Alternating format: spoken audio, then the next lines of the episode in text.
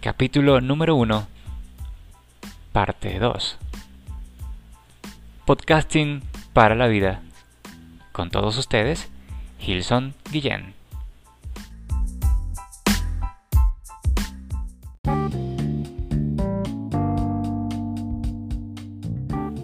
Hola a todos y bienvenidos al Podcasting para la vida, donde te doy mi enfoque sobre los aspectos de la vida un espacio liberador que nos permite interactuar desde distintos puntos de vista, las paradojas y la naturalidad de vivir. Una forma reveladora de expresar nuestros pensamientos, emociones y experiencias a lo largo de nuestro paso por la vida.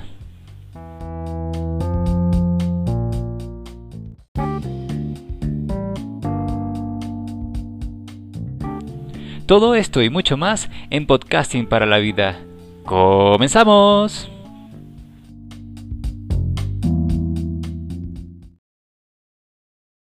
Y continuamos con la segunda parte del primer capítulo, temporada 1, en búsqueda de la eudaimonía. Ahora bien, si no has escuchado el primer podcasting, te sugiero que vayas al anterior y sigas la secuencia. Sin embargo, para darte una breve introducción acerca de lo que hablamos, el podcast en pasado, se refería al, a en búsqueda de la eudemonía y que este término de eudemonía se remonta o su origen en la antigua Grecia cuando el filósofo Aristóteles introduce el término de eudaimonía como el fin de la vida misma del hombre en busca de la plenitud, de la satisfacción, del bienestar, también cómo difieren sobre los eh, términos que se le adjudican a la felicidad, según el diccionario de la Real Academia Española. También mencionamos algunas eh, creencias sobre lo que alguna religión eh, le confiere en la parte trascendental hacia el término de la felicidad. Y había dejado también algunas preguntas reflexivas que era con la intención de poder analizarlas e internalizarlas en cualquier momento. Pero ya es cuestión de... Podría decir que ya es cuestión de empoderarnos para alcanzar una autorrealización, ¿no? Es alcanzar ese nivel de bienestar, de, de satisfacción personal, social, material, inclusive, porque no, no se puede dejar de lado la parte espiritual y física pero sin crearse esas expectativas eufóricas, ¿no? O sea, no irnos a esos límites que le agregamos y la consideramos más como un deber o que como un derecho, quizás desde un punto de vista más trascendental, ¿no? Como venía comentando en, en la primera parte de este primer capítulo, pero sin inclinarse a una ideología religiosa como absoluta, ¿no? Sino más bien como confiando en que podemos alcanzar esa aspiración, aceptando con serenidad los altibajos de la cotidianidad de nuestra vida. Y un poco conversando de esto y no refiriéndome a adaptarlo como algo religioso, pero esto me lleva a cuestionarme sobre un, pasaje bíblico en que hace referencia a traer el cielo a la tierra.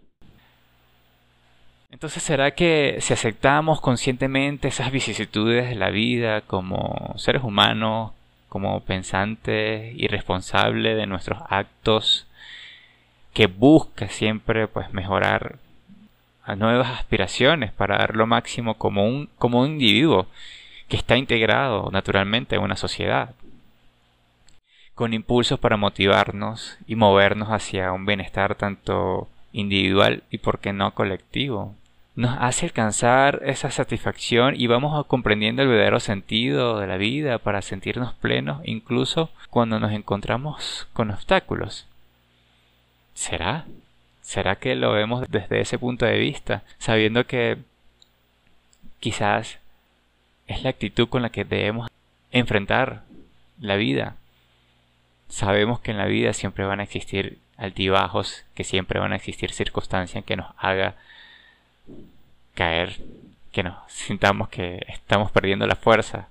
Pero más allá de eso, más allá de las circunstancias que nos puedan hacer sentir de alguna otra forma mal, pues la vida misma debería ser motivo de celebración.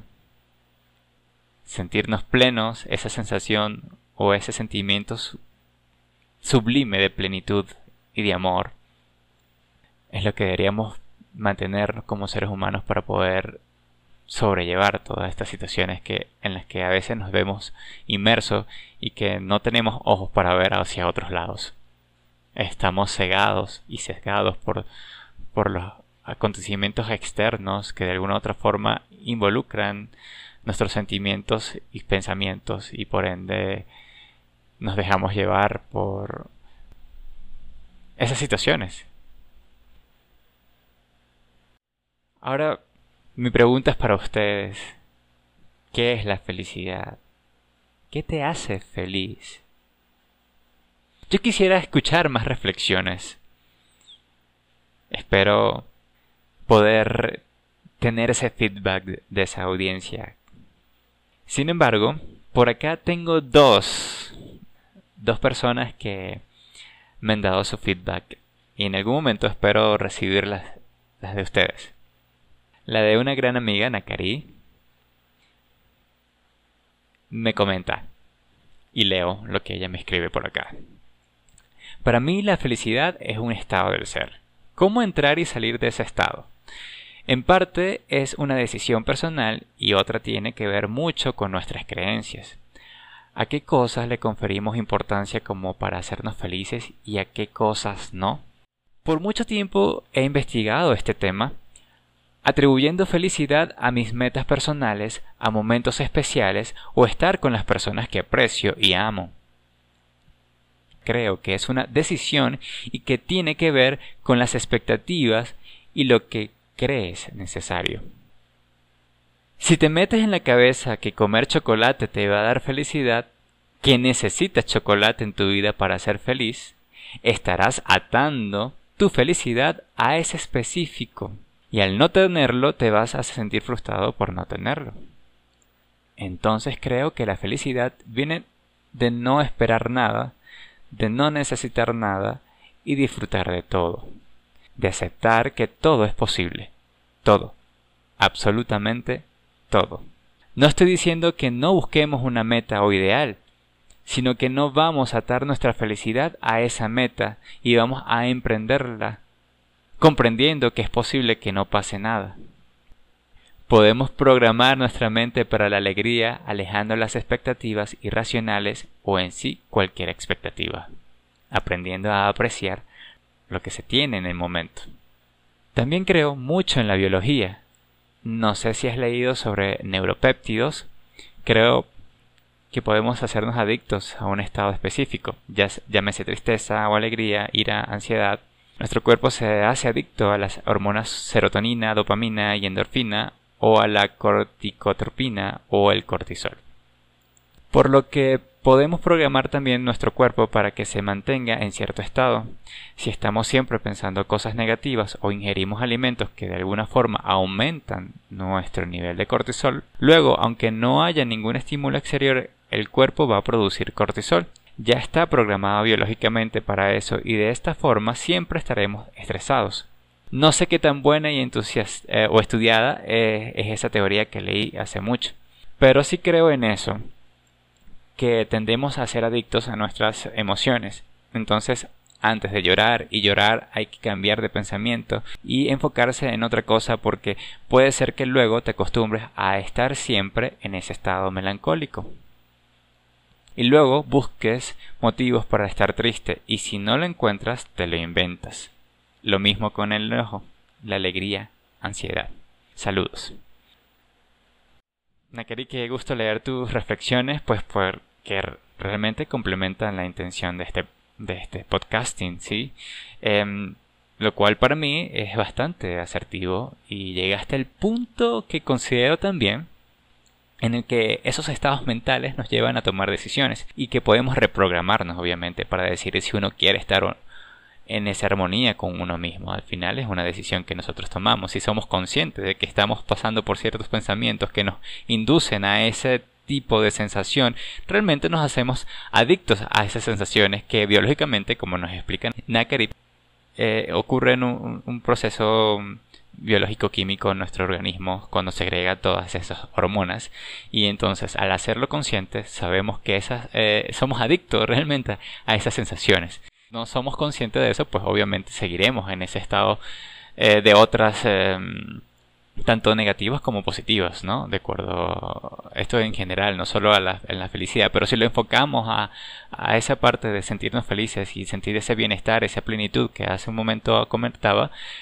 eh, evidentemente pues nos vamos a, reprogramar, sí, haciéndolo consciente, obviamente.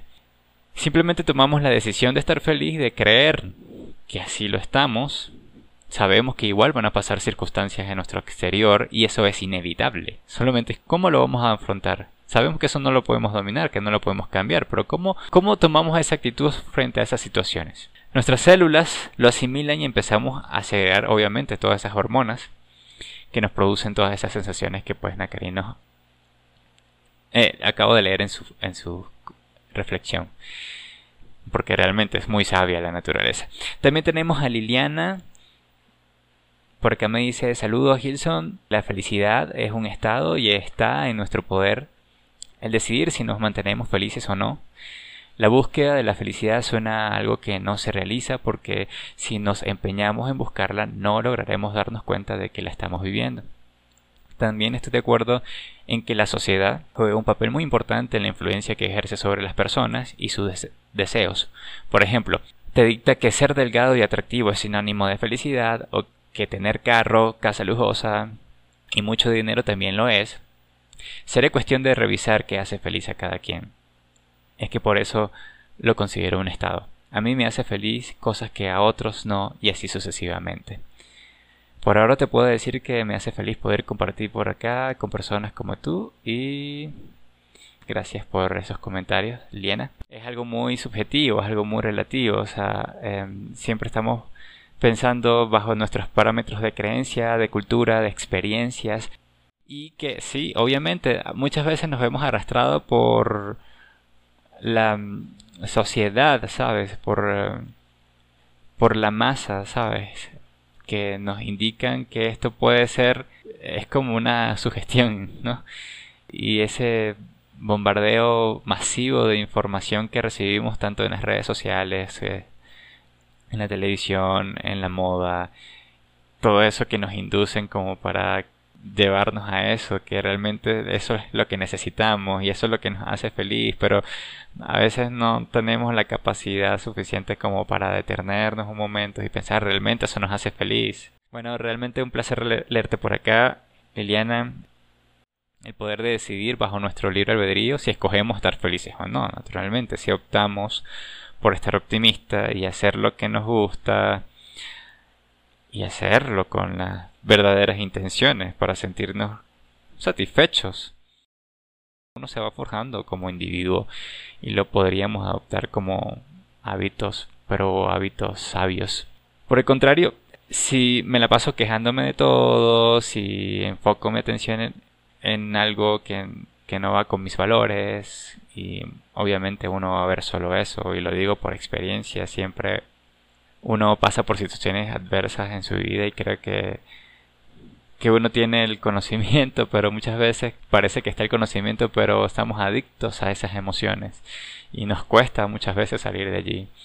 Pero es tener un poco de ánimo y la determinación de poder salir adelante o la determinación de ser feliz en este caso, la determinación y la autoridad como individuo, ¿sabes? De autosugestionarse a ser feliz, a tener plenitud, a tener calma, a, tener bienestar, a, encontrar esa satisfacción, no solo en la parte material que te genera esa especie de bienestar, es más contigo mismo, ¿no? Las relaciones interpersonales, intrapersonales y también con, pues, con tu entorno. Es adoptar una creencia que pues permita tomar esas decisiones asertivas y cuando uno es responsable de esas decisiones y de esos actos, pues es cuando la percepción del mundo exterior pues empieza a cambiar. Bueno, esto ha sido el final de la segunda parte del primer capítulo de podcasting titulado En búsqueda de la eudaemonía. Eh, espero sus comentarios, espero su feedback y ya nos encontraremos en otra oportunidad con otros temas.